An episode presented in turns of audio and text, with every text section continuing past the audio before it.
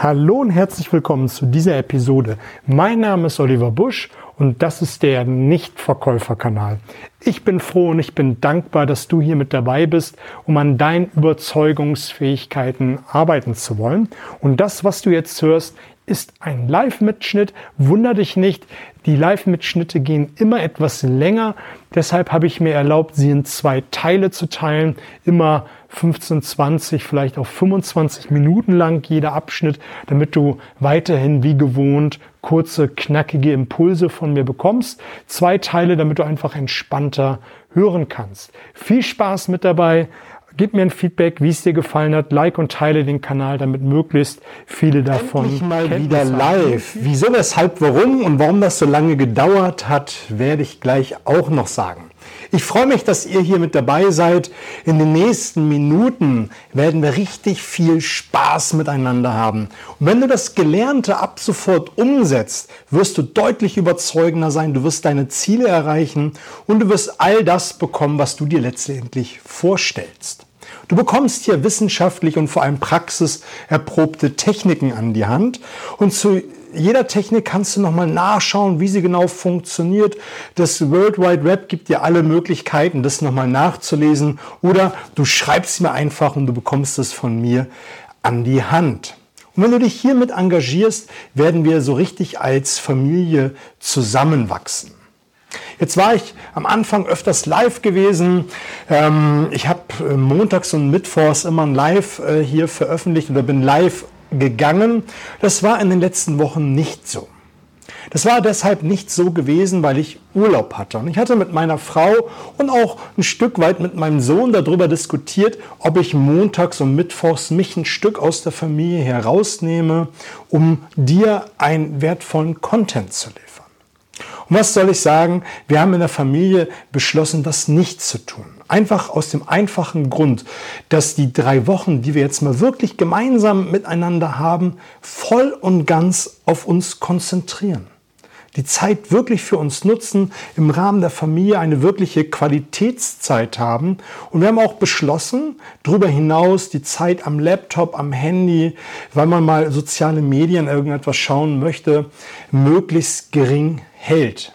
Ich hatte den Podcast ähm, vorproduziert, ich hatte viele Interviews ähm, äh, aufgezeichnet und jetzt nach und nach in der Urlaubszeit ähm, veröffentlicht. So ähnlich ging es auch bei den Instagram-Posts, tagtäglich drei Posts, wo ich einfach was raussuche, was zu schreiben und es dann nach und nach veröffentlicht. Selbst die Zeit habe ich extrem kurz gehalten, um wirklich Zeit mit äh, meiner Familie zu haben. Aber jetzt ist wieder Urlaubszeit vorbei und jetzt möchte ich einfach wieder hier mehr Gas geben, um dir wirklich wertvollen Content äh, zu liefern. Lange Rede vor, äh, lange Rede, gar keinen Sinn. Lass uns mal in das heutige Thema einsteigen.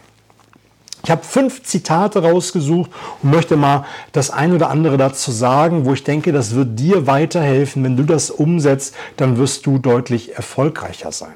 Und das erste Zitat, was ich rausgesucht habe, ist von Alexander Graham Bell. Alexander Graham Bell hat gesagt, geh nicht immer auf den vorgezeichneten Weg, der nur dahin führt, wo bereits andere hingegangen sind.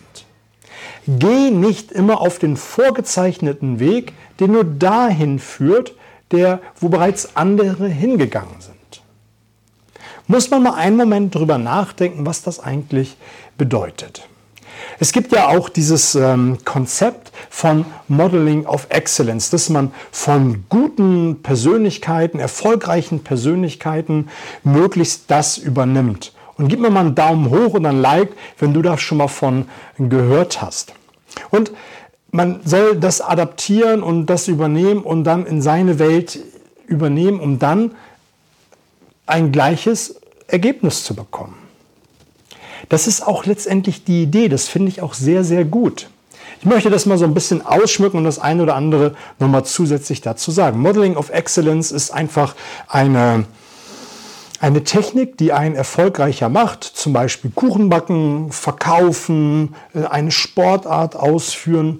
Wenn man die Technik, also das, was er da tut, zerlegt in einzelne Schritte, ist, verbirgt sich ja dahinter eine Technik.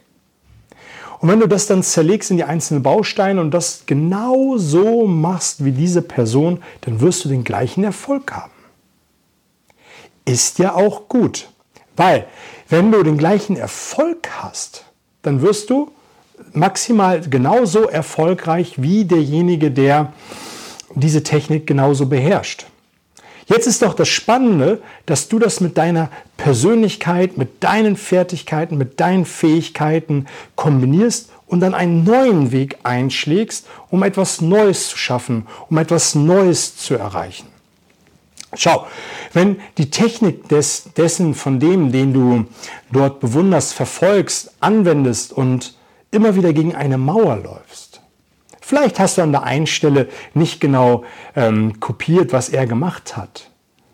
Aber vielleicht ist der Mentor, den du dir ausgesucht hast, selbst immer wieder an dieser Stelle gescheitert. Wenn du immer wieder gegen eine Mauer läufst, dann such irgendwo eine Tür oder eine Leiter, um diese Mauer zu überwinden. Was will ich damit sagen? Dass du dann einfach irgendetwas Neues ausprobierst, dass du den Pfad des Erfolgreichen verlässt und daran vorbeiziehst, um dann ein neues Ergebnis zu erzielen. Also überprüf einfach mal für dich, wo du, ah, Zugspitze Modeling of Excellence, genau, hast du gefragt. Modeling of Excellence, also das, was einer sehr, sehr erfolgreich tut, zerlegen in seine Bausteine, um dann äh, es für sich zu adaptieren und vor allem zu verstehen, wie jemand etwas tut. Wenn zum Beispiel jemand sehr gut Akquise betreibt beim Verkaufen, dass man sich genau anschaut, welche Schritte all derjenige oder diejenige tut, um so erfolgreich Akquise zu machen.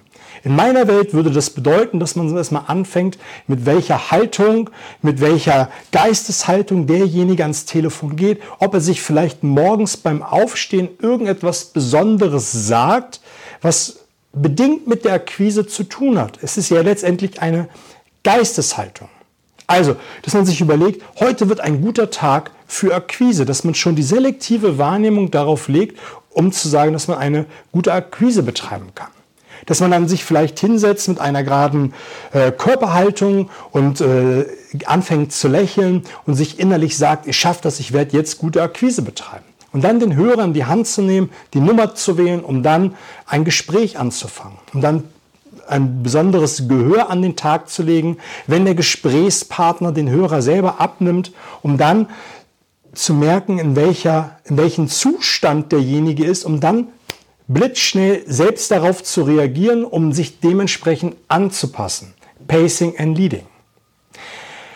Das wäre jetzt ein, kleines, ein kleiner Auszug vom ähm, Beispiel Modeling of Excellence im Detail. Danke, äh, Zugspitze Academy, für deine Frage. Ich möchte mal zum nächsten Zitat kommen.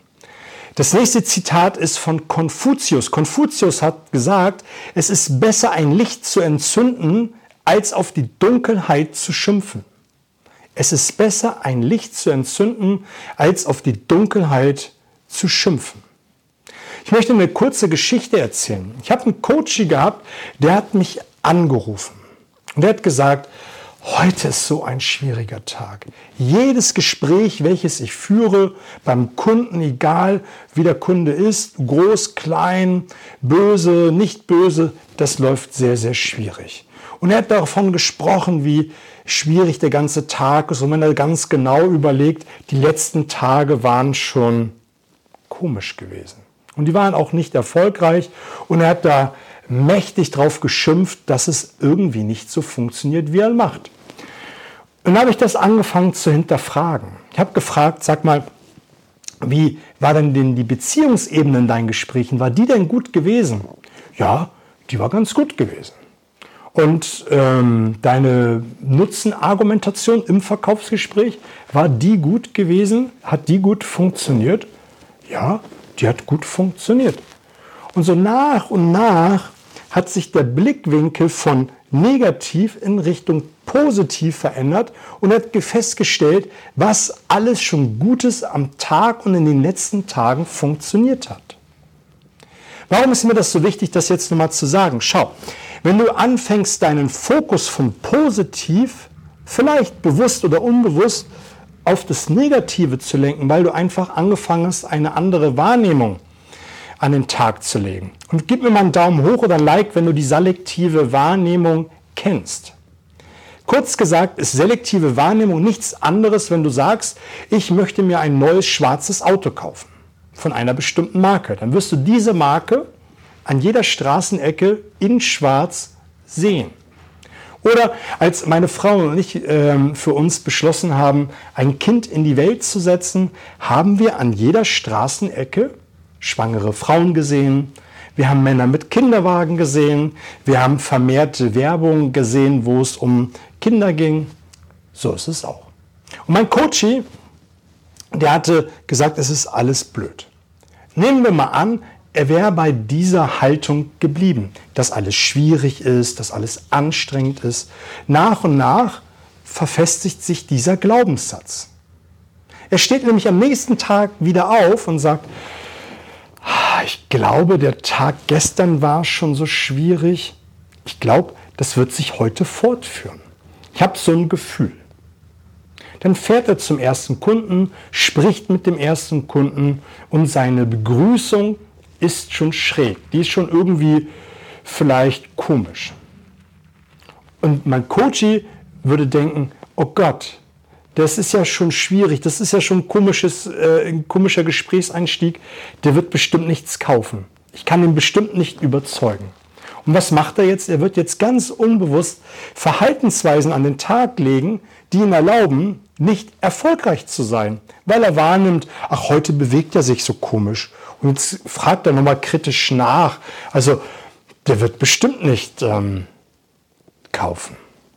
Und er verreist es selber, weil er einfach unbewusst Verhaltensweisen an den Tag gelegt hat. Und vielleicht war der Gesprächseinstieg vom Gesprächspartner einfach nur deshalb komisch oder schwierig, weil er ein Mitarbeitergespräch hatte, was anstrengend gewesen ist, wo er sich über Mitarbeiter dermaßen geärgert hat, weil er permanent zu spät gekommen ist und hat einfach die Emotion zu meinem Coach mitgenommen und hat äh, ihn deshalb so komisch begrüßt. Was will ich jetzt eigentlich damit sagen? Schau, wenn du aufstehst und hast die selektive Wahrnehmung, worüber ich eben gerade gesprochen habe, schon mit ins nächste Gespräch genommen, verfestigt sich dein Glaubenssatz, weil du nimmst ja die Dinge so wahr, die vielleicht gar nicht so sind und nimmst wahr, dass heute jedes Gespräch komisch ist.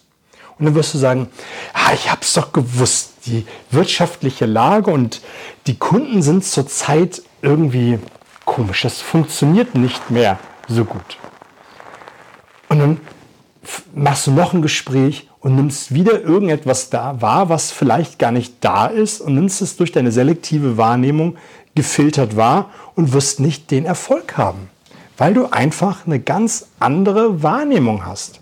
Und vergleich doch mal einen Glaubenssatz mit einer Tischplatte. Zum Beispiel ist der Glaubenssatz, zurzeit sind alle Kunden schwierig. Du stehst auf, wie, wie ich es eben gesagt habe, du hast schon dieses komische Gefühl, weil der vorangegangene Tag schon schwierig war und fährst los, bist beim ersten Kunden, hast das erste Mitarbeitergespräch, machst das erste Akquisegespräch und nimmst wahr, es ist schwierig. Und hast noch ein Tischbein unter deinem Glaubenssatz und noch ein Tischbein und noch ein. Und dann wird dein Glaubenssatz massiver und massiver und massiver. Und irgendwann meidest du vielleicht eine bestimmte Kundengruppe, du meidest eine bestimmte Tätigkeit. Das muss ja nicht immer irgendetwas mit Verkaufen zu tun haben. Wie zum Beispiel Finanzen. Finanzen sind schwierig, sagst du dir. Und machst es dann einfach. Wenn du aber anfängst, dich immer wieder mit deinen Glaubenssätzen äh, zu beschäftigen, das immer wieder zu hinterfragen, wo du stehst, was du machst, dann wirst du auch ein Gefühl dafür bekommen, in welche Richtung das läuft. Ich empfehle in meinen Coachings und meinen Seminaren immer wieder, mach zweimal im Jahr eine, einen Check. Ein Auto gibt es dir auch regelmäßig zur Inspektion, ähm, machst einen Check. Ähm, wenn du älter geworden bist, dann machst du auch einen Gesundheitscheck in regelmäßigen Abständen. Und ich sage, mach im Frühjahr und im Herbst einen Check. Setz dich mal hin, nimm die fünf Lebensbereiche, Beruf, Finanzen, Gesundheit, Spiritualität, Familie, Privates. Ähm, und überleg mal, wie du über die einzelnen Punkte denkst. Und hinterfrag das mal. Und es kann ja auch sein, dass das eine mit dem anderen zu tun hat. Wie zum Beispiel, dass Finanzen etwas zu tun haben, dass du nicht erfolgreich sein kannst im Verkauf. Weil du denkst oder dir angeeignet hast, wenn du viel Geld verdienst, dann bist du ein schlechter Mensch. Und deshalb traust du dich nicht mehr in der Akquise äh, hohe Abschlüsse zu machen, weil du denkst, ah, jedes Mal, wenn ich einen hohen Abschluss mache, wo ich eine gute Provision verdiene, hat das so einen bitteren Beigeschmack. Und dann machst du es nicht mehr. Und es ist dann schade, wenn man das einfach verpasst zu überprüfen und ähm, dem hinterzugehen. Ich möchte noch ein Zitat äh, dir erzählen, was ähnlich ist wie dieses Zitat. Wunder erleben nur diejenigen, die an Wunder glauben. Wunder erleben nur diejenigen, die an Wunder glauben, hat Erich Kästner gesagt. Schau, wie ist dein Fokus? Und wenn du diesen Frühjahrscheck machst, diesen Herbstcheck, und mal deinen Fokus überprüfst, wie du zurzeit über Geld denkst, wie du zurzeit über Akquise denkst, über deine Familie denkst. Es kann ja einfach sein, wie, die, wie ich das eben in den Szenarien beschrieben habe, dass man morgens einfach mal mit so einem Gefühl aufwacht und sagt, es ist zurzeit einfach schwierig. Und dann denkst du gar nicht mehr im Laufe des Tages drüber nach, und deine unbewusste Brille tut einfach sein Übriges und beweist dir einfach, dass dieser Tag schwierig ist. Und dann ist der Dienstag vorbei, der Mittwoch vorbei, der Donnerstag, der Freitag. Und am Wochenende reflektierst du einfach mal, wieso diese Woche äh, war. Dann sagst du, ach, die Woche, die war echt für ein Arr. Und denkst ja, ja, so, so, so kann es äh, nicht funktionieren. Und wenn du jetzt nicht aktiv handelst, dann wirst du am Montag wieder aufstehen und sagen, mal hoffen, dass die letzte Woche nicht so schlecht wird wie die letzte. Und dann hast du schon mal wieder etwas getan, was total kontraproduktiv ist, nämlich nicht so schlecht wird. Das Unterbewusstsein kann nicht nicht verarbeiten und denkt, schlecht wird. Das Einzige, was dein Unterbewusstsein hört, ist, dass die Woche genauso schlecht wird wie die vergangene Woche. Und deine selektive Wahrnehmung ist wieder voll und ganz da und du wirst all das sehen, was nicht gut funktioniert. Also, guck einfach immer wieder auf das Positive, überprüf immer wieder deinen Fokus, stell es dir vor wie eine Kamera, die mit einem Suchlauf immer wieder schaut. Und hinterfrag dich, wie ist mein Fokus, wie ist mein State, wie ist meine, meine, meine Geisteshaltung. Ähm, zur Zeit.